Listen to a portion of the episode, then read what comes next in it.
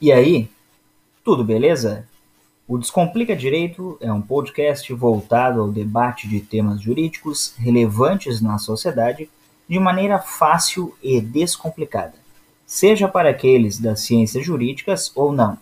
Venha conosco e descomplique também. Vamos lá?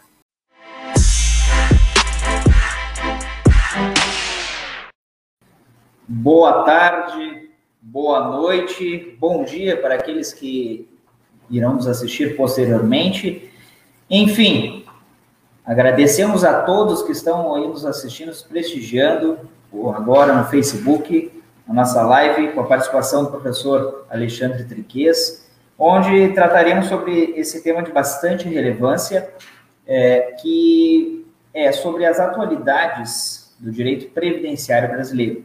É um mundo né, uma gama muito, muito forte de, de temas que poderão ser tratados, e nós selecionamos alguns aspectos aqui para o professor, com a sua, com seu conhecimento, uh, nos brindar, então, com as suas palavras. O professor Alexandre Triquês é advogado especializado no campo da Seguridade Social, mestre em Direito Previdenciário pela PUC de São Paulo, especialista em Direito Público também pela PUC do Rio Grande do Sul, professor e pesquisador na área do Direito Previdenciário e coordenador do G4 Atualização Previdenciária. Professor Alexandre Triquês, é uma honra, uma grande satisfação tê-lo aqui hoje para conversarmos sobre esse tema tão importante. É, também é, é uma honra pessoal é, por ter sido seu aluno né, na Faculdade de de Osório e hoje poder então conversar com o senhor, o senhor trazer essa relevância que tem, essa exponência que o senhor tem nesse campo do direito, que é o direito previdenciário. Então, professor, satisfação e a palavra está com o senhor. Tá ótimo, Carlos Eduardo. Eu quero agradecer o convite, né, que, que foi formulado por ti. Eu imediatamente aceitei o convite, como te disse, né, já fazia algum tempo que nós não nos víamos, mesmo que dessa forma, né, porque é o que nos restou, né, agora com a pandemia, a gente está aprendendo a, a, a, lidar de uma forma diferente, mas de fato bastante tempo que a gente não se via, não conversava, e eu também admiro muito o teu trabalho, tenho acompanhado uh, as lives, tenho acompanhado toda a movimentação que tu tens feito aí, além, logicamente, do, do exercício da, da tua advocacia. Quero dar uma boa noite a todos que estão nos acompanhando também. Tenho certeza que pela tua ligação né, com Osório, com Tramandaí, certamente terão amigos em comum, colegas da comunidade da região do litoral norte, de Osório, da, da, da Facos, né, da Senec Facos, no tempo que estive é, lá, professor. Obrigado, Carlos. Obrigado pelo convite. Fico à disposição para a gente bater um bom papo aí sobre esse tema que sempre sempre está atual, né? Sempre tem coisa nova. Sempre a atualidade é o que brinda o direito previdenciário. E recentemente, depois um tema que será tratado aqui, o aspecto sobre a reforma da Previdência. Mas, é, professor, é, que eu lhe pergunto, assim, de antemão, muitos é, escutam sobre o direito previdenciário, outros labutam no direito previdenciário, outros tentam entender o direito previdenciário enquanto segurados né, da Previdência Social, mas muitas vezes não sabem o seu histórico, né? Como que começou a ser tratado aqui no Brasil especificamente? Então, que eu lhe pergunto assim, de antemão, já para começarmos o nosso, nosso tema, é, o que, que nós teríamos como relevantes aspectos históricos do direito previdenciário no Brasil? Certo. Bom, é, para a gente compreender, e a, a, tua pergunta é muito pertinente, qualquer debate envolvendo previdência, essa pergunta é pertinente, até para a gente entender o contexto atual, né? Porque ele é, faz parte de um, de fato, como tu perfeitamente colocaste, faz parte de um percurso histórico, né? Então, a previdência, na verdade, ela tem as suas origens uh, no ramo privado, no ramo securitário, no ramo dos seguros. Começa a se falar em previdência, mais até no sentido da palavra, né? De ser previdente, né? Então, se vai sair com uma embarcação, uh, vai levar uma mercadoria uh, da Europa até a América, por exemplo, no tempo das, das navegações, faz um seguro com o banco, com, né, com um empresário, com alguém que fizesse seguro na época, com uma companhia marítima, alguém que fizesse algo desse tipo, paga um valor, porque se ocorrer qualquer problema com a mercadoria, tu não precisa tirar do próprio bolso né, o prejuízo para pagar as pessoas que te encarregaram de levar essa mercadoria.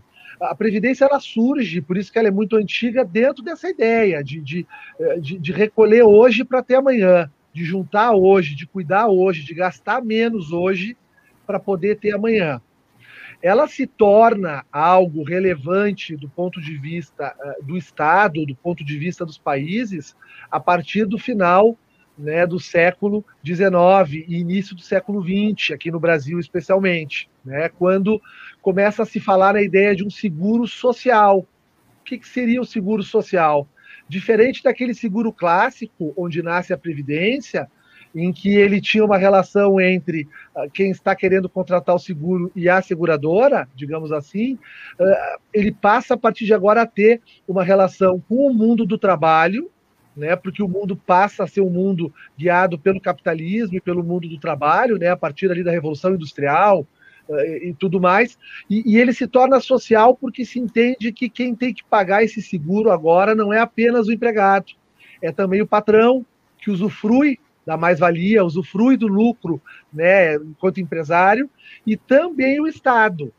O Estado também, que é o que a gente chama de tríplice forma de custeio. Então a gente passa a ter uma fórmula tríplice de se financiar a previdência a partir do início do século XX, né? Estado, patrão e o desconto também do salário do uh, empregado. Né? Depois, Carlos, a gente avança todo o século XX, Primeira Guerra Mundial, Segunda Guerra Mundial, uh, crise de 29, né? Quanta coisa aconteceu no plano da sociedade, né? Bom, só as duas guerras já é pano para manga, né? Para muito, né? O quanto impactou né, na, nossa, na nossa configuração atual enquanto pessoa, a própria dignidade da pessoa humana né, é fruto né, das, das, das, guerras mundiais. E a Previdência foi evoluindo para uma ideia de proteção cada vez maior, até que a gente chega no Brasil no maior marco, que foi em 88, com a Constituição, que a gente passa, inclusive, a não mais chamar de Previdência, a partir de agora é Seguridade Social, porque a Seguridade Social passa a ser um gênero que tem como espécie a Previdência, ao lado da assistência e da saúde. Eu diria, Carlos, para o público que está nos acompanhando, que 88 é o estágio mais avançado que a gente chegou no Brasil e no mundo. Claro que no mundo em outros períodos. No Brasil foi em 88. Mas a Seguridade Social é uma ideia, a ideia mais avançada que se tem de proteção social hoje, e é o que a gente vive hoje. Previdência para quem contribui e está trabalhando, assistência para aqueles que não estão trabalhando, estão em vulnerabilidade, estão em condição de risco social, e saúde com a saúde universal para toda a população. Então, mais ou menos é isso. Né? Se tu quiser chegar a algum outro ponto específico, eu fico à disposição para esclarecer. Mas isso, isso é interessante porque entra dentro desse, desse sistema tríplice que o senhor, que o senhor mencionou.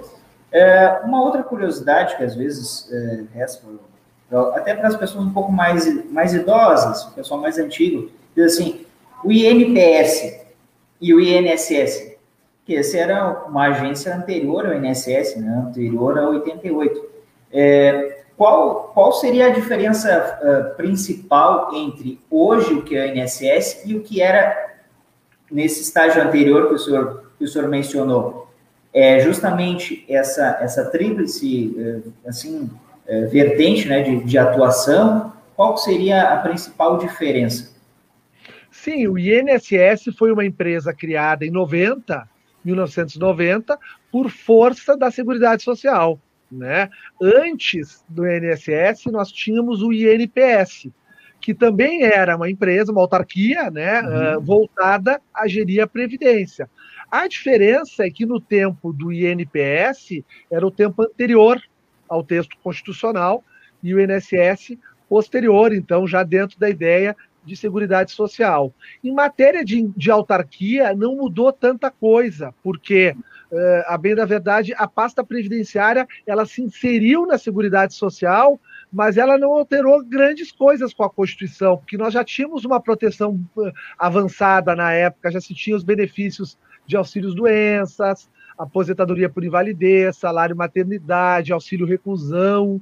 Né? Então, a proteção previdenciária não muda muito. O que inova realmente é a assistência, que deixa de ser um, um favor ao, ao, ao, vulnerável e passa a ser um direito do vulnerável. Se ele comprovar o preenchimento de que ele é uma pessoa que está em risco, o texto constitucional manda proteger, ele não pode ficar em risco, e antes ele não tinha essa proteção. Antes ficava a cargo da Igreja Católica, ficava a cargo da Legião Brasileira de Assistência, eram órgãos assistencialistas mesmo, né? Agora não. Agora é um direito dele, preenchidos os requisitos. E a saúde foi a grande inovação, né? Porque ela se torna realmente universal e gratuita. E a grande discussão, Carlos, que se trava hoje, né, trazendo assim, fechando essa, essa caminhada Sim. que eu tentei traçar contigo sobre a Previdência, a grande discussão que se vive hoje, aí mais de 30 anos após o advento do texto constitucional, é, é, é, é condições de pagar a política pública. Né? O que se discute hoje, né, no Brasil e no mundo, né? então, é, é, é, se os países têm condições de custear um, um plano tão ambicioso, tão audacioso de proteção social. Por exemplo, os Estados Unidos não têm um plano de segurança social. E, e nos Estados Unidos, muitas pessoas moram nos carros, por exemplo, das ruas. Né? Agora Sim. mesmo com a Covid-19, como não se tem um sistema de saúde público, né, foi revogado pelo, pelo, pelo, pelo, pelo Trump, né, agora parece que vai voltar a ter algo parecido. Uh, então as pessoas tinham que pagar para fazer o exame da Covid. Então a discussão que se trata hoje é essa. Aí tu tem duas correntes. Tu tem uma corrente que diz que o Estado tem que dar prioridade a isso, tem que abrir mão de algumas coisas, inclusive, para custear essa segurança social. E tu tem uma outra corrente que diz que não, que tu tens que, na verdade, reduzir o tamanho do Estado, desenvolver, investir em educação, para que não demande tanta proteção social. Que o indivíduo, individualmente, tenha condições, talvez, a plenitude uh, social dele, plenitude econômica dele, que é o debate que a gente vive hoje, né? Nós vivemos esse debate hoje no Brasil. Sim. É, e eu lembro que na, na época, até é, o senhor falava, e por, muito tempo depois, aliás, muito tempo depois não, essa discussão é bastante longa, mas em 2019, então, veio a malfadada reforma da Previdência. E eu lembro que o senhor é, debatia dizendo que, olha, não é por falta de capacidade financeira, na verdade, é a ausência de uma gestão equilibrada, uma gestão né, é, realmente assim eficaz. E aquilo eu sempre né, guardei isso e depois em 2019 veio a reforma da previdência. É, traçando esse paralelo, tá? de fato há é, esse estado de, de, quebradeira, vamos dizer assim, né, da previdência. A previdência está quebrada, o, o país não tem condições de prover né, tudo isso é, que, que, que, pretende, como o senhor estava né, colocando, ou de fato é uma má gestão e é só uma, uma falácia que é, que é propagada? Perfeito. Primeiro quero te dizer que fico muito feliz que, que tenha marcado esse aspecto nas nossas aulas na, na Senec Facos, Carlos, porque uh, eu na época lembro bem, eu, eu, eu me esforcei muito, inclusive uh, levei um material para vocês que mostrava o outro lado, que não era o discurso do governo, né? E eu, na, naquela ocasião, eu, eu tinha muita preocupação em, em, em, fazer com que essa reflexão fizesse parte de vocês, né? E eu achava que aquele era meu papel como professor ali naquele momento, né? E porque esse é um debate realmente muito difícil, né? Porque, como eu estava falando agora há pouco, né? Envolve muito a questão ideológica também, né? A concepção que se quer para o Brasil, né? Então, isso tudo no Brasil, de forma específica, ficou muito é, difícil de ser tratado em razão das questões que ocorreram uh, nos últimos anos. Né? Leia-se né, os problemas todos envolvendo corrupção do governo lá do PT, é, independente do que se discuta sobre aquilo, a gente sabe algumas coisas aconteceram, né, evidentemente. Uhum. Pode ter ocorrido né, é, excessos, e acho até que ocorreram excessos, nós estamos vendo, e a história vai nos mostrar isso tudo, mas, uh, de fato, assim, uh, houveram, ocorreram muitos casos de corrupção naquele período. Tivemos o impeachment de uma presidente que foi discutível, teve toda uma retórica, toda uma argumentação a respeito uh, de, uma, de um golpe que Sim. nós não sabemos bem, né? ainda não se tem informações, é muito difícil opinar sobre esse assunto. E, e tudo isso, né, eu terminaria na prisão do deputado Daniel Silveira ontem. né? É fruto disso ainda. Né? Porque, no fundo, tirando as questões absurdas que ele tratava, como o AI-5, esses, essas questões, no fundo, no fundo, ali tem essa questão ideológica muito forte. Estado mínimo versus Estado mais forte. Né? Ali está em jogo, mesmo que nós talvez nem saibamos muito bem o que, que é isso. Né? Muitos dos que falam sobre esse assunto não sabem muito bem o que, que é isso, ou até usufruem desse Estado. Né? E aí é o mais interessante, né? O Estado grande que criticam, seus familiares usufruem, ou a própria pessoa usufrui da estrutura desse Estado. De fato, para ser bem objetivo, né, feita essa, essa introdução, para ser bem objetivo na tua pergunta, uh, nós temos sim condições de ter uma previdência, uma seguridade social plenamente viável. Com certeza nós temos condições de ter. Eu sou totalmente favorável à manutenção do sistema de seguridade social, que foi ameaçado com a reforma de 2019 porque o projeto original queria desconstitucionalizar a Seguridade Social, e aí ela poderia, num segundo momento, ser alterada por lei ordinária ou lei complementar. Eh, não vingou a desconstitucionalização, então a, a, a Seguridade segue lá no título oitavo, ela é uma garantia que a gente tem, né? E eu entendo que sim, a Seguridade Social ela não só precisa ser mantida, como precisa ser reafirmada, né? E, e temos condições de mantê-la. O que a gente precisa fazer é ajustar ela aos novos tempos. Né? E, isso está acontecendo.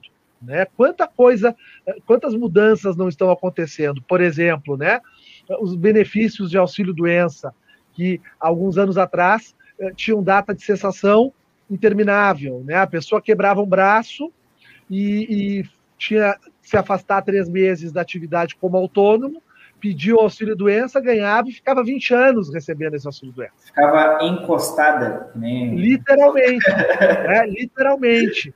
É, claro, é, eu não concordo, não era culpa dele, né? Porque Sim. na verdade ele é a parte mais fraca da relação. o sistema era ruim, né, Carlos?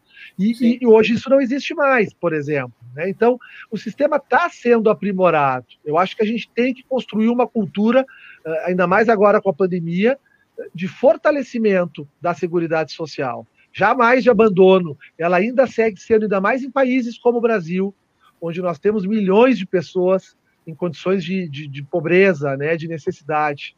De pobreza extrema, às vezes até abaixo da linha da pobreza, né? Sem é, dúvida, sem dúvida.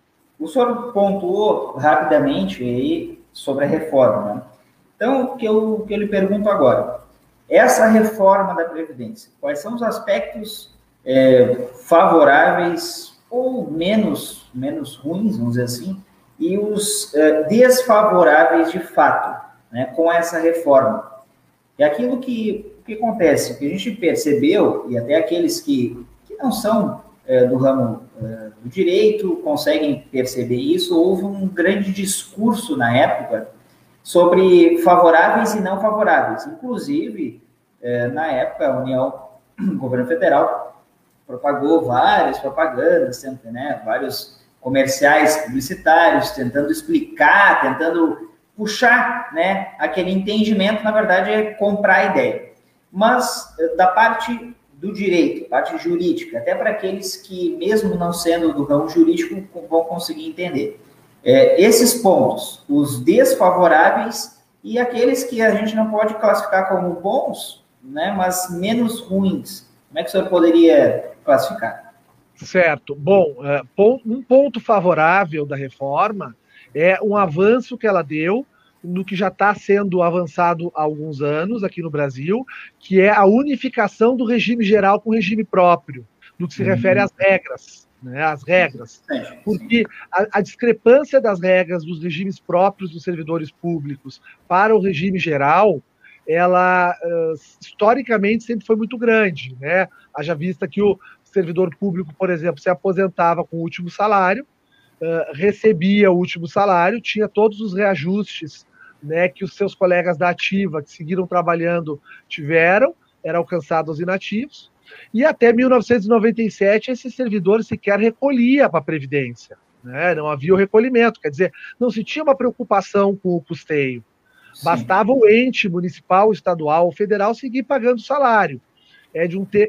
isso, vem de um tempo em que o Brasil era um país assim muito jovem, e, e, não se pensava muito na dificuldade de pagar esses benefícios quando essas pessoas fossem ficando muito velhas e vivendo mais, né? E eventualmente essas pessoas venham a falecer e deixam pensões por morte também por muito tempo mais, né? E, e então o sistema veio adequando e, e a emenda 103 de 2019, que foi a reforma, ela avança muito no, no, na União e, e traz um prazo para os estados e municípios que já estão cumprindo. Aqui em Porto Alegre, por exemplo, o prefeito já trouxe o projeto, né? o estado do Rio Grande do Sul já fez a reforma, alguns outros estados também. Então, essa unificação é muito importante. Sempre deixando claro, né, Carlos, que uh, jamais eu guardo comigo qualquer discurso de, de, de, de, de culpar o servidor pelo problema, porque essa é a grande questão, né? Se o servidor não contribuía até 97, não era por culpa dele, era uma lógica histórica, como a gente viu agora há pouco, né? Mas, enquanto estudiosos do assunto, a gente tem que olhar hoje e pensar: bom, esse é um ponto importante. Sem contar que muitos municípios pequenos uh, tinham dificuldade para pagar os seus benefícios. Então, os prefeitos não conheciam muito de previdência, não se cercavam de muita orientação, o ministério também não auxiliava muito e na hora de pagar lá a enfermeira, a merendeira, o procurador do município, faltava dinheiro, às vezes não tinha dinheiro no caixa, não tinha saldo em caixa para pagar, porque não tinha regras uh, minimamente estruturadas assim para um sistema. Isso está mudando, já mudou, na verdade. Nós vamos ter um, um, um benefício muito importante no, longo, no médio e longo prazo, em razão disso, principalmente servidores públicos. Né? Um outro ponto positivo, né? idade mínima precisávamos de idade mínima no sistema. Claro que eh, a idade mínima ela vem junto com o meu primeiro ponto negativo, que é as regras de transição. Apesar de a idade mínima, na minha opinião, ser necessária, as pessoas estavam se aposentando com 46, 47, 48, não dá mais para se aposentar com essa idade hoje, porque o sistema não consegue pagar tanto tempo benefício. Eh, eu entendo que a idade mínima foi importante, adequou o Brasil na normativa internacional, mas por outro lado, as regras de transição aqui no Brasil são muito duras. Então, pessoa, as pessoas, às vezes, que estão meses para adquirir o direito, elas acabam tendo que trabalhar mais 10 anos. Então, o Brasil teria que programar melhor as suas reformas, né? Porque a gente sabe que é uma utopia, porque elas normalmente acontecem a toque de caixa para mostrar para o mercado, para melhorar os fundamentos macroeconômicos, aquela coisa toda, né? Que, que a gente acompanha sempre. Então, ó, dois pontos positivos. Um ponto positivo, a adequação dos servidores com os, os seletistas e uhum. trabalhadores da iniciativa privada. Um ponto de, positivo, idade mínima. Então, são dois positivos. Um negativo, regra de transição. Segundo negativo, para ficar dois a dois, né? Uhum. As aposentadorias especiais. Né? As aposentadorias especiais, na minha humilde visão, foi um erro o governo colocar a idade mínima. Não tem como colocar idade mínima numa aposentadoria especial, porque o objetivo da aposentadoria especial é retirar o trabalhador do mercado de trabalho mais cedo, por ele trabalhar numa mina de carvão, por ele trabalhar numa UTI, por ele trabalhar num, numa, numa, numa, como marmorista, cortando mármore, por ele trabalhar como vigilante armado no, no, no, no banco. Então, a lógica é a proteção à saúde. Prova disso que recentemente o STF decidiu um tema importante, que é o tema 709, dizendo que o trabalhador que se aposenta na especial tem que sair do ambiente de trabalho. Sim. Se ele continuar trabalhando, suspende o benefício. Por quê? Porque a proteção é a sua saúde. Mas e se esse trabalhador adquire o direito com 50 anos, na mina de carvão, e a idade mínima é 55? O que, que ele faz nesses cinco anos? Né? Então, eu entendo que a idade mínima é um aspecto assim muito muito negativo. Acho que pontuei quatro pontos importantes e centrais assim, da reforma, a mostrar que tem coisas ruins, Carlos, mas tem coisas boas. A gente precisa ter um olhar assim uh, lá para frente também, porque claro, se a gente for pensar na reforma uh, de forma nua e crua, nenhuma reforma é boa, porque ela sempre vai retirar direitos, infelizmente. Então a gente tem que fazer todo Sim. Né, uma análise. É, e com relação à população mais vulnerável, né, que seria a parte de assistência social aí, por exemplo, o benefício é, o LOAS, né, que ainda não é muitos, não são muitas pessoas que, que, conhecem, às vezes, ah, eu tenho benefício tal, eu, ah, eu acho que eu tenho direito a tal benefício. Com relação a esse benefício especificamente, né, desde que ele foi é, implementado para hoje, o senhor consegue perceber que ele, ele abarca realmente aquela população que necessita, ele consegue atingir o seu fim, o seu objetivo, ou ainda está muito aquém disso?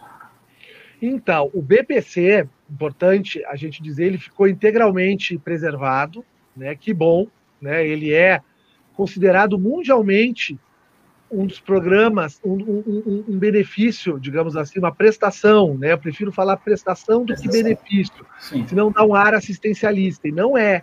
Isso é muito importante. Né? O BPC é considerado no mundo como um dos programas, um, uma das prestações mais refinadas para proteger pessoas em condições de vulnerabilidade.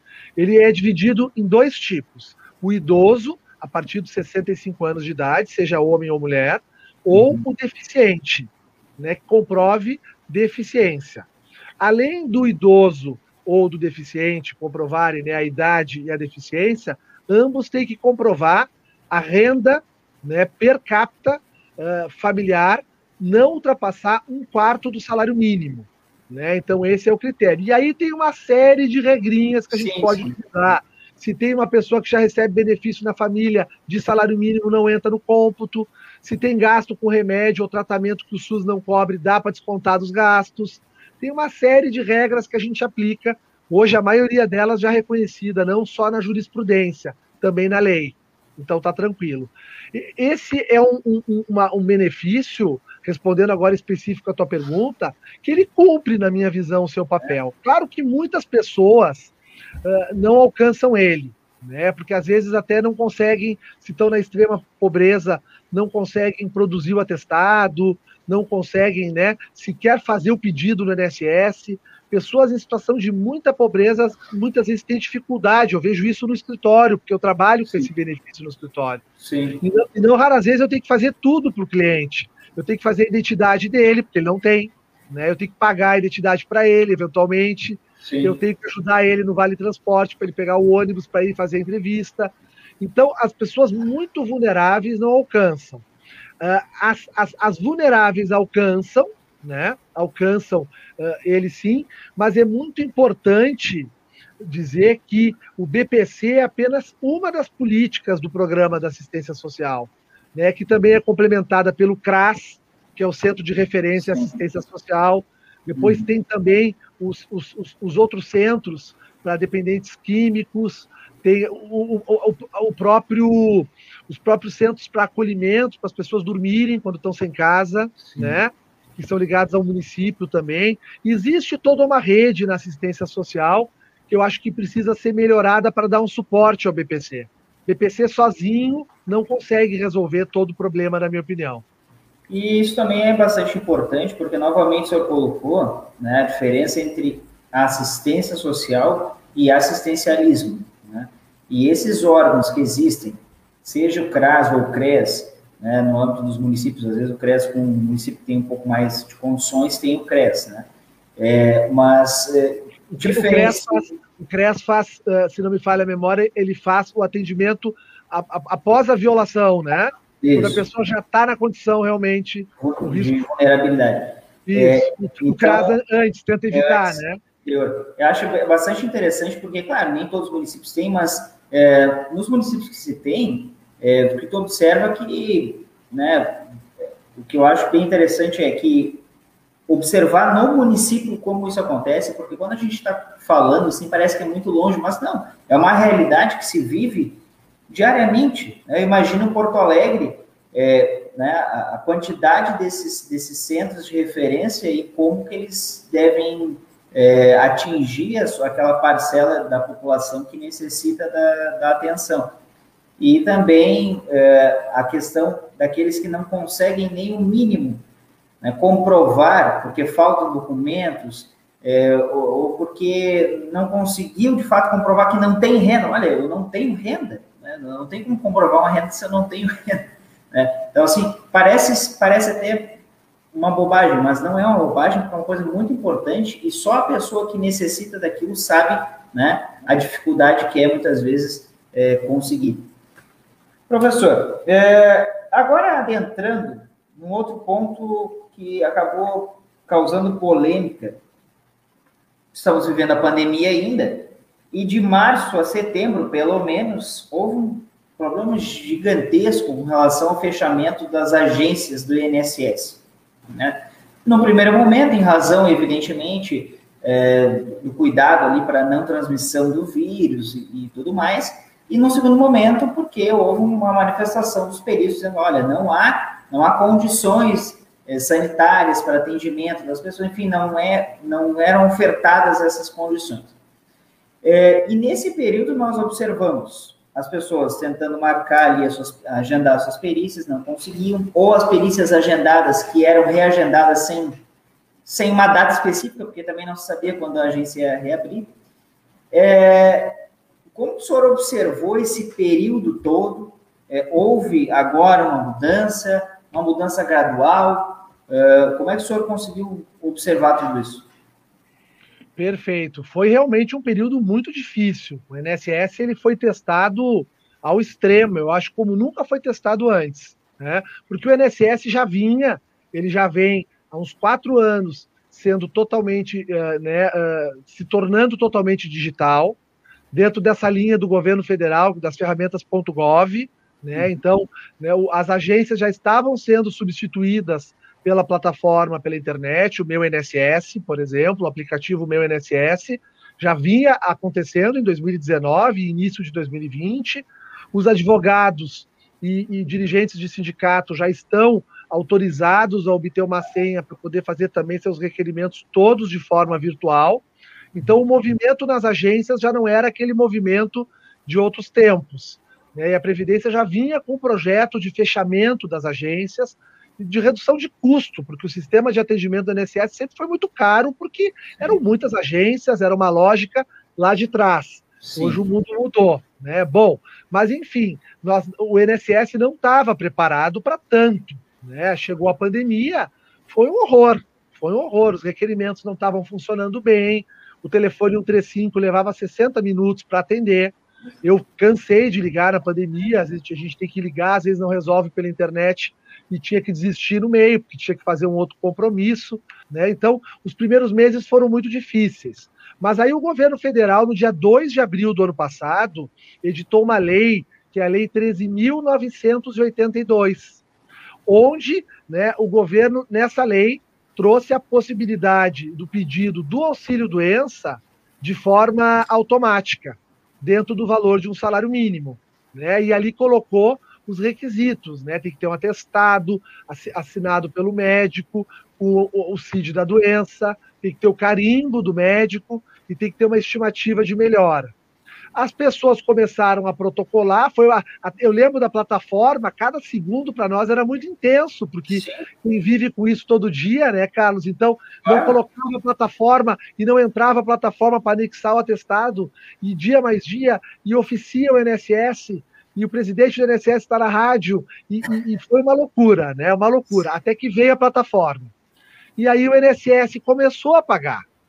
E aí realmente as pessoas apresentavam, estando o atestado formalmente correto, pagava salário mínimo, mas se a pessoa recebia mais de salário mínimo, não recebia.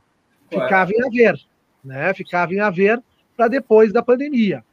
E muitas pessoas viveram então dessa forma, né?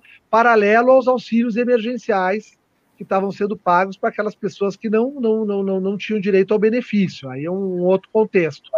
E aí a Previdência começou a modernizar o sistema eletrônico. Criou a prova de vida por validação facial, onde a gente aproxima o rosto do celular e ela já reconhece que a pessoa está ali e, e, faz a prova de vida, não precisa mais ir ao banco.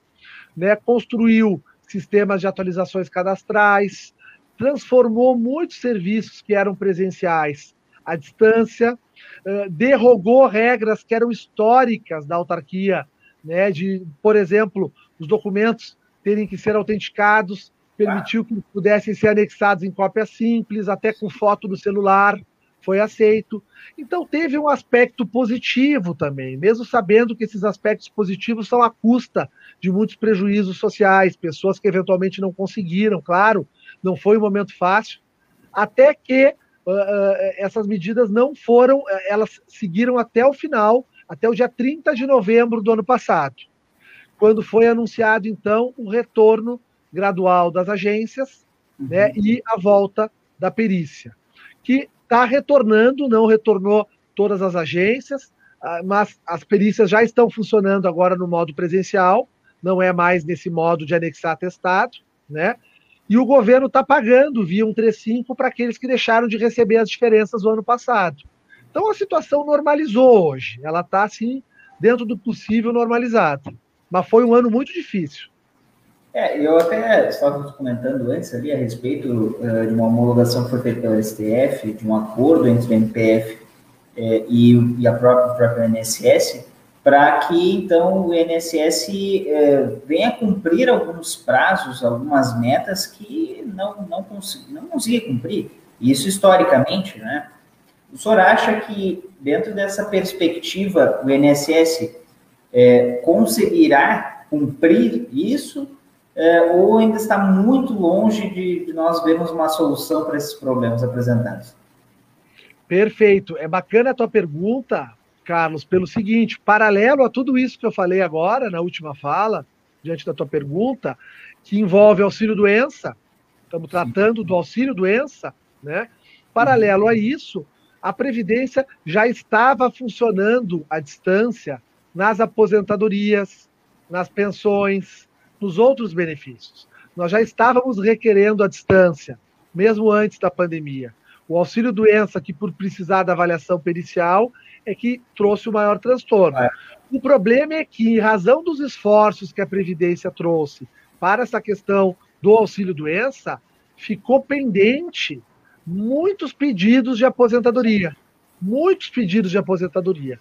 Ao ponto que terminamos o ano passado encostando em 2 milhões de pedidos de benefícios na Previdência, sem análise. E aí foi amplamente noticiado, saiu nos jornais, o presidente do INSS queria tomar alguma medida, ele reconhecia que a situação estava insustentável, as pessoas estão esperando. Sim. E nesse meio tempo, num processo que tramitava no STF, o Ministério Público Federal propôs um acordo ao INSS de delimitar alguns prazos para finalização desses processos. E esse acordo foi assinado e foi homologado pelo STF. Ele dilata os prazos que uh, estão previstos em lei, que é 30 dias. A Previdência tem 30 dias para dar uma resposta. Só que ela leva um ano, oito meses, seis meses. Então, ali no acordo ficou definido para daqui a seis meses, tem uma carência aí de seis meses para a Previdência adequar o seu sistema, Sim. novos prazos, que são maiores do que os 30 dias. Né? Mas há um compromisso por parte do INSS de cumprir. Então, se for cumprido o acordo, nós uh, batemos palma. Maravilha, que demore um pouquinho mais, mas vai ser menos do que está demorando hoje. O problema é que o INSS nem sempre cumpre os acordos que assina, porque muda o contexto muitas vezes, muda a equipe, muda o governo. O meu medo é que não haja o cumprimento e essa situação possa piorar. Esse é meu único receio. E, na sua visão, o problema do INSS de fato é falta de pessoal ou é falta de estrutura? Porque, claro, a digitalização de muitos serviços poderia facilitar, talvez até facilite, mas igual não vai substituir material humano para análise daqueles, daqueles é, pedidos que são feitos lá. Então, é, o senhor acha que qual seria um principal, os problemas né, que poderia ser identificado? Sem dúvida, sem dúvida, humanos. E por detrás dos problemas humanos, também, digamos assim, uh, eu não diria ideológico, né? Porque fica uma Sim. pecha, pô, ideológico, não é ideológico. Por quê? Eu vou, eu vou tentar explicar. Porque o que, que acontece? Hoje faltam servidores. Faltam servidores. Não falta, na minha visão, Carlos, tecnologia. Tá? Eu não acho que o sistema esteja bom do ponto de vista tecnológico. Mas sabe quando a gente constata, observando e usando alguma coisa, que está indo no sim, caminho certo? Está fluindo. A coisa está evoluindo, está indo, está evoluindo, não está como a gente planejou, mas está evoluindo. Sim. Então, a, a questão das ferramentas, a gente tem visto uma evolução. Está longe do ideal ainda. Né? O ideal é que tenha uma atendente ali na hora, um robô na hora. Né? Porque é aquela velha história. Eu não vou fazer senha para acessar o internet banking do banco apenas para olhar o quanto eu tenho no banco. Eu vou fazer assim porque eu quero transferir, eu quero comprar, eu quero aplicar. Sim, sim. A mesma coisa aqui, não adianta ter o um sistema do INSS só para ver quanto tempo de contribuição eu tenho. Eu quero requerer o benefício. Claro. Né? Total. Então, mas está evoluindo. Agora, ah, no que se refere ao pessoal, ah, a Previdência, nós tivemos muitas aposentadorias, mais da metade dos servidores hoje não estão presentes na autarquia e o governo não fez mais concurso, né? E alguns setores da Previdência, o governo está, digamos assim, agindo para a privatização. Por exemplo, a Dataprev. A uhum. Dataprev é o órgão responsável por fazer o sistema.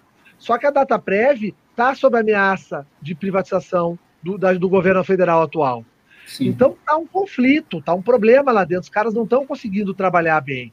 Então existe falta de pessoal, mas também acho que existe sim falta de visão. Pô, nós vamos vender. Olha quantos, quantos imóveis o governo não vai vender com o fim das agências. Sim. Fez uma reforma que vai gerar milhões ou bilhões, né, ou quase trilhão de reais de economia, né, as reformas que estão ocorrendo. Uhum. Reduziu o pessoal, está fazendo sistema eletrônico. Agora, eh, não dá para tu não querer gastar nada com previdência, né? Tem que ter um investimento mínimo. Então agora eu acho que é hora de a gente montar essa estrutura mínima. E isso demanda mais gente, sem dúvida. É, bom, o senhor já, já colocou também a questão do, da diminuição dos benefícios, né? Houve Aí alguma, algumas notícias foram veiculadas a respeito da diminuição dos benefícios concedidos pelo INSS em 2020 em relação a 2019. É, uma das constatações que trazem é, é em razão da reforma da Previdência, da emenda 103, é, e também, posteriormente, ao próprio período da pandemia. É, mas aí eu, eu lhe, lhe pergunto a respeito do auxílio emergencial né, e a pandemia. O auxílio emergencial que foi, é, foi criado com orçamento especial, né, visando aquele atendimento durante determinado período, enfim, depois foi prorrogado.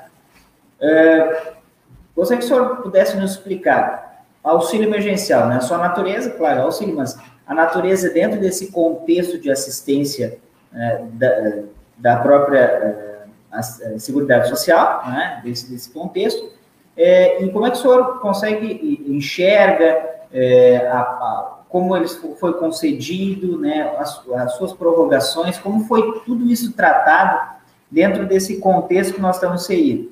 Lembrando que, além de toda essa discussão, se tem, se tem dinheiro ou não, é, também tem por trás uma ideologia, né, que a gente acaba não querendo comentar, mas sempre tem né, permeando aí as discussões. Como é que o senhor encarou é, esse contexto da pandemia, o auxílio emergencial, né, e essa é, assistência social, nesse, desculpa, assistência social durante esse período? Tá ótimo, Carlos. Eu, eu sou um, um, um atento, curioso dos debates que ocorrem no mundo sobre a renda básica universal, que é aquele projeto que se defende no mundo todo, até o presidente do Facebook defendeu esses tempos, dizendo que nós teríamos que ter uma renda básica para toda a população, Sim. como uma forma, digamos assim, de reduzirmos o risco de uma pobreza extrema, né? E aí se discute como se faria isso ou não. Então, quando deu, quando ocorreu a pandemia em março, eu imediatamente eu lembro disso aqui em casa, aquele pavor, né, cara, os primeiros dias a gente não sabia o que ia acontecer, eu lembro que é, eu lembrei na hora da renda básica universal e pensei, pô, não tem como, o governo vai ter que alcançar uma renda básica para essas pessoas, porque não tem como, quer dizer, as pessoas, como é que elas vão ficar em casa e não vão ter rendimentos? Né? Então, eu até escrevi uma proposta na ocasião, eu não tenho ela aqui, teria que resgatar, lembrei até agora disso, escrevi no Facebook uma proposta de renda básica minha que eu fazia. Eu até brinquei ao ministro Paulo Guedes, brincando na, na, na, publicação naquela ocasião, né? Um assunto sério, né? Mas enfim, né? Coloquei ali como uma proposta mesmo, né? E eu acho que o governo fez muito bem né, em fornecer o auxílio. É, ele mostrou, eu acho que uh, a, estrutura social está preservada no Brasil. Né? A gente verifica que uh, existem pessoas nas esquinas, existem pessoas morando nas ruas, mas a estrutura social foi preservada e foi graças ao benefício. Não tenhamos uhum. dúvida disso. Claro que foi graças ao benefício. E quando eu digo estruturas sociais, é realmente a gente chegar a uma situação extrema, né? De ver realmente muitas pessoas na rua, né? Ou, ou talvez convulsões, com, né? Conflitos. Nós não vimos, a situação social restou preservada nesse aspecto. Sim. Então, eu acho que o governo tem que uh, auxiliar a população enquanto ela tiver que ficar em casa, né? Porque aquela história, muito vai, não, fique em casa.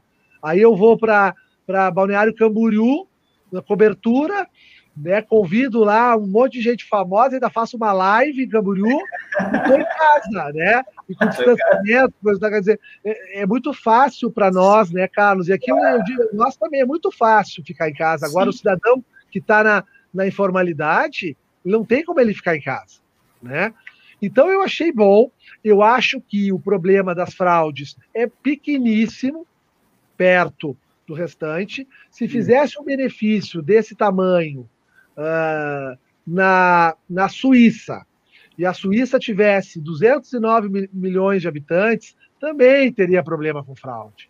É, isso é mundial, isso é do ser humano. Talvez nós tenhamos uma predisposição ao jeitinho, aconteça mais aqui, mas assim, eu acho que as fraudes elas têm que ser apuradas, as pessoas têm que ser severamente responsabilizadas dentro do que prevê a lei para a prática desse problema. Agora, eu não posso achar que por causa das fraudes eu não vou renovar o benefício. Vou renovar agora e vai ter fraude de novo. Né?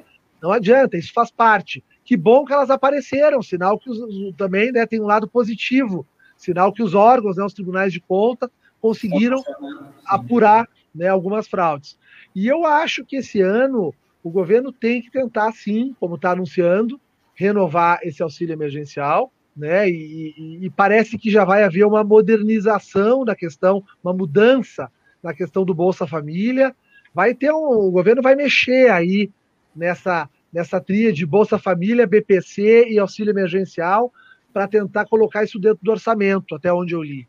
Sim. Um cruzamento de dados também, né, para para aqueles que eventualmente não, não precisam uh, também deixarem de, receber ou não, não virem receber é, bastante interessante. É, e agora, passando desse, desse ponto, é, como é que o senhor projeta, né?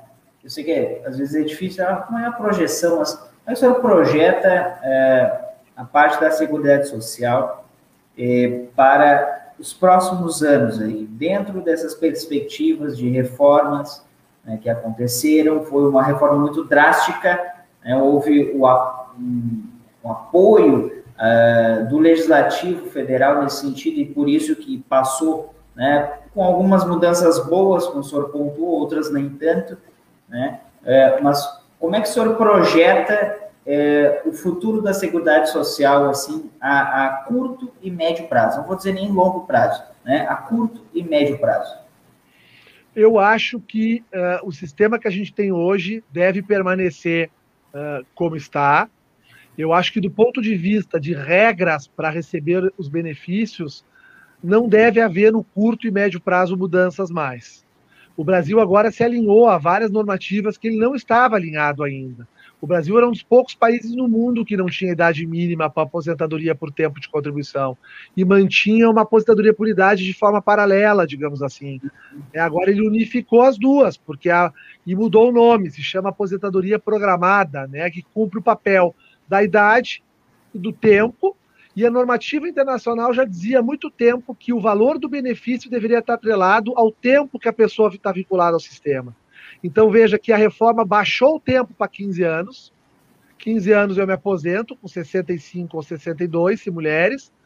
Porém, é interessante eu ter mais tempo para o benefício ser maior.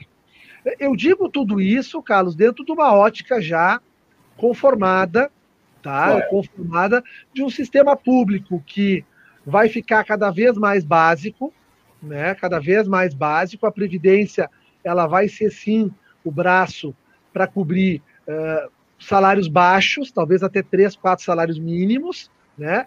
E deve haver um incremento. Aí sim, acho que teremos mais reformas. Deve haver um incremento da previdência complementar.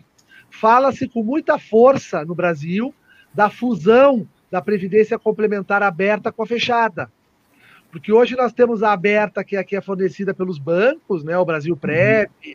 Bradesco Vida, é, né? Tem, tem, tem muitas, e as fechadas ligadas às categorias, ao BPREV, né? o FUNPRESP nos servidores.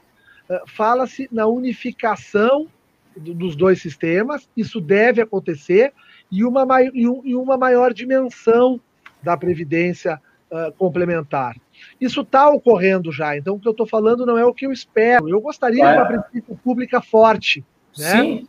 Mas é, o mundo está caminhando para essa linha, né? Mais básica, o Estado custeando básico e o privado aí à disposição, né? O que nem sempre é o ideal, né? Eu faço a ressalva. Pois é, aí que eu digo, é, vemos aí, acho que na década de 90, o senhor vai poder explicar melhor, algum, o surgimento de algumas, de algumas empresas que, que ofereciam a previdência privada, né, o complementar. E até tivemos alguns problemas com algumas empresas que acabaram quebrando, não sei se por uma gestão deficiente ou algo do tipo. O senhor consegue enxergar que tem essa possibilidade realmente da previdência privada vingar aqui, não nessas setorizações, né, mas da, da pessoa comum, assim, cidadã, não, eu vou optar por uma, uma previdência privada e complementar para aquilo que eu né, já tenho, né, para o INSS, enfim. O senhor acha que de fato isso pode acontecer? É, eu, eu, eu, eu posso te dizer assim, é, eu não vejo outro órgão é, previdenciário mais eficaz do que o, Estado. Né? Então, assim, eu acho que a proteção básica ela te, a, até o teto da previdência, ela tem que ficar nas mãos do Estado, né? E sendo uma previdência pública e em regime de repartição simples, que é aquele sistema que quem está trabalhando está contribuindo e o dinheiro já é, imediatamente sai do caixa para pagar no próprio mês quem está recebendo o benefício. É um uhum. sistema de solidariedade entre as gerações. Eu não tenho nenhuma dúvida que esse sistema não pode ser revogado e dentro dele, eu acho que ele tem que ser aprimorado o melhor possível, né? Eu acho que a previdência complementar ela tem que entrar a partir do teto para quem recebe salários acima do teto. Esse ano o teto é em torno de R$ 6.100, R$ 6.200, se não me falha a memória, não lembro de cabeça, mas quem recebe mais, aí sim deve buscar a previdência complementar. Ela melhorou muito, Carlos, a previdência complementar. Ela melhorou muito no Brasil principalmente a fechada. A fechada melhorou muito e ela vem concretizando muitos sonhos, ela vem concretizando muitas aposentadorias. Né? Seja, né, o problema é que sempre atrelada às grandes empresas estatais. Caixa Econômica, pela FUNCEF, Banco do Brasil, pela Previ, a Petrobras, pela Pré, Petros, e mesmo assim com dificuldade. Olha o Postales do Correios, né? Sim, sim. O problema, né? deu problema. Mas o que a gente precisa é avançar nas questões regulatórias e tentar popularizar um pouco mais a previdência complementar. Mas aí é que está a grande questão. Não é popularizar a previdência complementar naquelas pessoas que o ministro Paulo Guedes falou aquele dia lá no Congresso, quando ele foi chamado, né? Para falar sobre a reforma. Ah, o cidadão que está aqui ganhando salário mínimo, eh, não tem como, não tem como. Então nós temos que ter uma proteção pública forte, né? E eu tenho receio, viu? Porque dependendo do governo, essa proteção pode ser reduzida a salário mínimo, né? E eu acho que não pode ser salário mínimo, ela tem que ter um teto razoável. né, protetivo. Mas está muito difícil, viu, Carlos? Está muito difícil porque a, a, o, a, o mercado, né, a, o discurso da racionalização dos gastos, a questão do equilíbrio fiscal, ela sempre acontece na, na área previdenciária sobre a ótica uh, de reduzir o custo, né? E nunca mudar o perfil do custo, mudar a fonte de custeio, porque depois nós temos aí né, uma série de gastos né, que se tem que talvez poderiam não se estar tá tendo mais, né, uhum. e está sendo redirecionado para a Previdência. Será que eu preciso, por exemplo, ter auxílios alimentação tão elevado para algumas categorias né, de servidores públicos? Eu falo os elevados, né, acima de 50 mil reais por mês de, que é comum no portal da transparência, né? Uhum. É, algumas autoridades. É, será que eu preciso ter tanto deslocamento de ministro ao Distrito Federal toda semana de avião, indo, voltando? Nós temos que repensar tudo isso, né? Mas eu temo muito pela Previdência Pública. Eu temo muito porque o mercado é avassalador.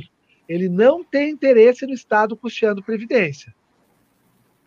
Até porque os seus próprios interesses, interesses mercadológicos, e isso já causou bastante, bastante males para, para o país. E a gente sabe Sim, bastante. E, e, e, depois, né, Carlos, quando acontecem as crises, o mercado some, né? Porque é. eu fico pensando, né? O, o, mercado agora podia estar ajudando o Brasil no auxílio emergencial, né? O que, que custaria para os bancos, né, que até cogitaram comprar vacinas, né, num período ali que estava difícil para o governo fechar o primeiro contrato, e aí as, as, as farmacêuticas se negaram a vender para órgãos privados, mas eh, o que, que custaria para os bancos, o que, que custaria para algumas grandes empresas, eh, de repente, estarem criando um fundo, auxiliando? Não, quando aperta, é só o Estado que interessa. Então, muito cuidado, eu concordo plenamente contigo. É muito sedutor o discurso, né, é. de, Bastante. De desmanche. Mas quando a gente precisa, só o Estado está com a gente. É, só ele lá, o Brasilzão. É, bueno, então eu vou fazer uma pausa aqui, já está encaminhando para o final, mas vou fazer uma pausa para os comentários que tivemos aqui. Buenas, Martinias Eduardo, meu pai assistindo, me prestigiando também, professor. Obrigado por estar nos assistindo. Um abraço. É, Elaine Brasil, grande Elaine, grande paisana. Boa noite, boa noite, Elaine. Obrigado por estar nos assistindo também. E a Paula Silveira Triques. Boa noite. Minha esposa. Boa noite, prazer e agradeço por estar nos assistindo, assistindo ao seu, ao seu maridão e ao professor Alexandre, os dois numa pessoa só, né? Professor, ah, ó, agora mais um comentário, já de pronto. Olha a Vanessa aí, ó. Professora Vanessa, Dona Vanessa. Legal, Boa noite. Um abraço, um abraço, apertado na Vanessa. Grande, grande amiga aí é, e advogada também. Boa noite e obrigado por estar nos assistindo. É, professor, agora para a gente ir encaminhando para né, o final, para o encerramento, é, algo que eu não lhe perguntei no início, mas eu não poderia deixar de, de, de lhe perguntar como que o senhor acabou aderindo, indo para esse ramo do direito previdenciário? Né? É porque não é, não é, é, não se deve esconder que o senhor tem muito conhecimento da área, né? O senhor milita bastante na área é, e, se preocupa com, com esses outros aspectos que acabam influenciando, a gente sabe bastante, acabam influenciando o direito. E o direito previdenciário Vide 2019 como foi influenciado e, com essa emenda 103, né, que o senhor bem referiu. É, como é que o senhor uh, acabou aderindo a esse ramo do direito, escolhendo esse ramo do direito, né, é, se especializando nesse ramo do direito? Que bacana, Carlos. Primeiro, obrigado pelas considerações tuas aí com relação à minha pessoa, tá? Eu realmente gosto muito de previdência, gosto muito do assunto, e me envolvi de uma forma muito expressiva, eh, tanto pela minha militância como advogado, né, e, e, palestrante também, né, e autor de algumas obras sobre o assunto, professor universitário na graduação, também na pós-graduação, no momento lá no G4, trabalhando aí esses novos tempos que a gente está trabalhando à distância, Mas eu vou te dizer, Carlos, que eu, eu, eu entro na área de uma forma muito natural, apesar de parecer que não, porque eu fui para a faculdade de Direito por causa dessa minha vontade realmente de, de tentar trabalhar o direito humano, né, os direitos humanos. Sempre foi algo que me encantou. Prova disso foi meu encantamento já de início com o direito penal, que eu sei que é a tua área de atuação, né? Sim. Lida com a pessoa humana, lida com princípios que são muito caros ao direito previdenciário, como a liberdade, né? Aqui para nós, né? Eu sempre digo quando converso com os criminalistas que a prisão de vocês para nós é a fome, né? É a fome. A prisão está para vocês, criminalistas, como a fome está para nós, previdencialistas. E, a, e, não muda muito, porque o cidadão que tem fome tem preso também, né? Ele não, ele não consegue operacionalizar nada direito. Então, eu, sempre tive essa, esse viés, né? Então, na faculdade, eu não tive nenhuma influência de previdência, mas tinha esse lado mais sensível que eu tentava dar vazão. Quando eu me formei, eu trabalhava num escritório na área de direito empresarial. Até então não tinha tido sequer a disciplina de previdência. E eu vi um anúncio no jornal estava contratando advogados. Eu tinha recém pego a minha credencial da OAB, já tinha saído desse escritório empresarial, que estava contratando advogado para a área previdenciária. E eu fui lá fazer uma entrevista. E me aceitaram na entrevista. E eu comecei a trabalhar nesse escritório que ficava na frente de uma agência do NSS que era muito comum na época. Claro. Muito comum. Hoje não tem mais agência, uma só por Sim. cidade faz. Então, na época, era muito comum os advogados montarem o escritório, até para ter acesso às pessoas que estão ali, né? A minha, sim, sim. minha chefe na época trabalhava muito isso, né? E ali eu comecei a conhecer esse mundo todo. Tanto o trabalho no INSS, que me encantou muito desde o início, quanto o trabalho no Poder Judiciário, que envolvia os processos, as teses, os grandes debates que até hoje acontecem dentro da área. E aí foi, cara, e aí foi, eu trabalhei um tempo nesse escritório, depois montei o meu, e estou aí até hoje, quase 20 anos já, trabalhando essa, essa área da previdência social que ainda guardo muito carinho, muito amor, apesar de tudo que acontece, né? Verdade. É, eu costumo perguntar para pessoal, a gente conversa aqui, é, é, algum ponto que, que tem lhe marcado durante a sua, sua trajetória, né? quase 20 anos aí de advocacia, é, e a docência também, né, que o senhor também, a sua grande experiência. Uh, o que, o senhor poderia dizer, assim, em linhas gerais, que lhe marcou nesse período né, da, da advocacia e que, assim, foi um, não digo um choque, não digo um baque, mas assim lhe, lhe fez refletir, né, até mesmo como uma experiência de vida. Teria algum, alguma situação que o senhor teria passado, assim, talvez no início da carreira, talvez posso, posso te contar algumas situações. Quero te dizer de antemão, e não vou usar ela, mas quero deixar registrado, que uma das situações que me transformou muito na minha carreira foi a experiência com vocês lá na Facos. Né? Eu, eu aprendi muito na Facos. E ver aquela turma toda pegando ônibus cedo da tarde para se deslocar do Cará, Santo Antônio da Patrulha, para Mandaí, Cidreira, Pinhal, Quintão, Magistério, Capão da Canoa, para ir estudar, né? E, e, e, em condições difíceis, muito traba muito trabalhando. Eu percebia isso naquela ocasião, porque a gente percebe, a gente está ali na sala, a gente percebe aquilo me encantou muito. Quando, quando teve a formatura da primeira turma, eu as histórias de vida, né? E, e é, lembro de um aluno meu, tu vai saber quem é, não vou falar o nome, que inclusive fazia aula à noite durante o dia era pedreiro na construção civil. Sim. Né? Então, isso foi fantástico. Grande, fantástico. grande advogado hoje. Grande advogado. Acompanho ele também, a gente se encontra às vezes e tal. Mas eu vou te dizer uma coisa, Carlos, uma das coisas que mais me marcam na minha profissão hoje, está marcando ainda, portanto, tá? É, é o seguinte: é, Juizado Especial Federal. O Juizado Especial Federal foi construído em 2001 para uh, recepcionar as ações de menor complexidade. Só que, diferente do Juizado Especial Estadual, o Juizado Especial Federal, a, a complexidade eh, foi atrelado ao valor da causa e não ao que está se discutindo no processo.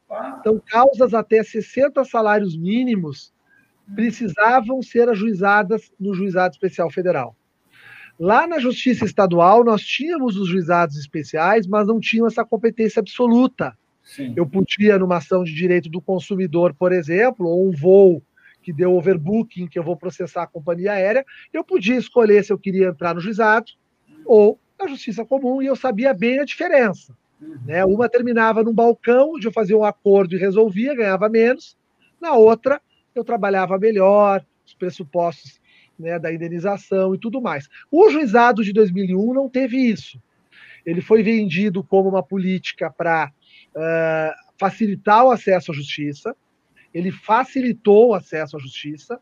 Pela primeira vez, as pessoas mais pobres e mais humildes conseguiram acessar o Judiciário Federal.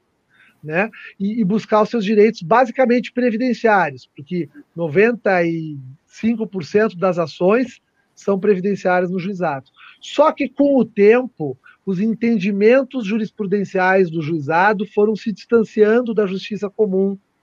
E nós passamos a ter o que temos hoje na justiça, duas competências tratando da mesma matéria, porém com entendimentos diferentes. E isso é algo que me marca muito, por quê? Porque isso me mostra que a justiça às vezes não é justa. E é algo que a advocacia vai nos mostrando, né, Carlos? A faculdade talvez não mostre, mas a advocacia vai mostrando. Então, se eu tenho um cidadão que ele trabalha na construção civil, por exemplo, se a causa dele for de 60 salários mínimos, ele perde a especial, não é insalubre. Se ele entrar na justiça comum, porque o salário dele é um pouquinho maior, ele ganha. O vigilante, a mesma coisa. Ele tem um caminho numa, um caminho noutra. Né? Então, o, o auxílio doença também. Né? Então, ele tem um caminho no juizado e um caminho na justiça comum. Isso cronificou de uma maneira, ninguém faz nada, né? Porque ficou assim, pô, será que devemos acabar com o juizado? Mas será que a justiça comum daí não vai virar um juizado? Porque essas ações vão todas para lá? É um pepino. Quando eu falo isso, eu não culpo o judiciário, o legislador, nem ninguém, né? Mas o juizado me mostrou que a justiça não é justa e, e a gente está vendo muitas pessoas ali precisando de direitos e tendo eles recusados de uma forma muito injusta. Então é uma, uma irresignação constante que eu trago, tá? Não é um fato específico, como tu me pediu, mas que mexe constantemente comigo. Não, mas claro, evidentemente, né? E até porque muitas vezes é aquela sensação de impotência de, de, de, explicar algo e às vezes não acontecer na prática. Ou acontecer de fato na prática que a gente não gostaria que acontecesse e acaba prejudicando o terceiro que né, é, é, é submetido àquilo que necessita da prestação jurisdicional e muitas vezes ela é falha e bastante grosseira. Professor, é, eu tenho só lhe agradecer tá, por, por convite que o senhor aceitou de estar aqui hoje conversando aí uma hora e sete minutos conversando sobre esses temas tão importantes e com certeza teriam outros tantos eh, aspectos para serem tratados sobre o direito previdenciário, é, inclusive deixar para uma próxima oportunidade é, o seu artigo recentemente publicado que teve várias outras republicações né, em outros sites especializados e até não especializados, mas sobre é, é, o direito do, dos, dos, migrantes, dos refugiados, né, é, a, o acesso à, à Seguridade Social aqui no Brasil. Então, é um assunto bastante interessante também e mostra que uh, o senhor tem um amplo conhecimento da área e são assuntos muito perenes, né? O Brasil, quantos refugiados ou mesmo migrantes recebe que às vezes a gente não tem nem conhecimento né? São, uma, às vezes, notícias muito esparsas, e essas pessoas também têm é, direitos, é, têm direitos enquanto aqui, estando residindo no Brasil, também é, né, sendo amparados pelo Estado brasileiro. Então, é, tenho só lhe agradecer é, pelo convite que o senhor aceitou, estar aqui hoje, conversando conosco durante esse período todo, e fica o um convite já para uma próxima oportunidade a gente conversar novamente sobre é, alguns aspectos relevantes do direito previdenciário brasileiro. eu que agradeço, Carlos, eu que agradeço o, o teu convite, foi um prazer, como eu falei no início, a gente está aqui junto. Eu quero deixar um abraço a todos que assistiram a live, estão assistindo ou que irão assistir. Me coloco à disposição também pelas redes sociais, né? Precisarem, uh, eu estou sempre à disposição para a gente conversar. Foi um prazer enorme e quero também te parabenizar pelo teu trabalho, que acompanho desde o tempo da faculdade, né? Toda a liderança que tu tinhas lá dentro da Facus, né? E o, todo o trabalho, a agitação cultural, questões tão importantes que eu tenho certeza que tu guardas dentro de ti, que eu desejo que tu sempre mantenha essa verve, porque eu acho que ela é muito importante. Acho que tu tens essa liderança natural e, e é muito bom, tá? Muito bom. Fiquei muito feliz de, de ter participado aqui contigo. Conta sempre comigo. Com certeza, professor. Acompanhe então o professor Alexandre Triques, o seu perfil no Instagram, Alexandre Triques. Tem várias lives que o professor é, realiza lá, inclusive com o grupo G4, né, constantemente falando sobre temas atuais é, do direito previdenciário. E também é, peço que se inscrevam lá no canal do YouTube Descomplica Direito, nos sigam nas redes sociais, lá no Instagram, Descomplica Direito 01, e também nosso podcast no Spotify, Descomplica Direito. Pessoal, ficamos por aqui hoje. Agradecemos novamente por todos eh, terem nos prestigiado e até uma próxima oportunidade. Até mais. Tchau, tchau.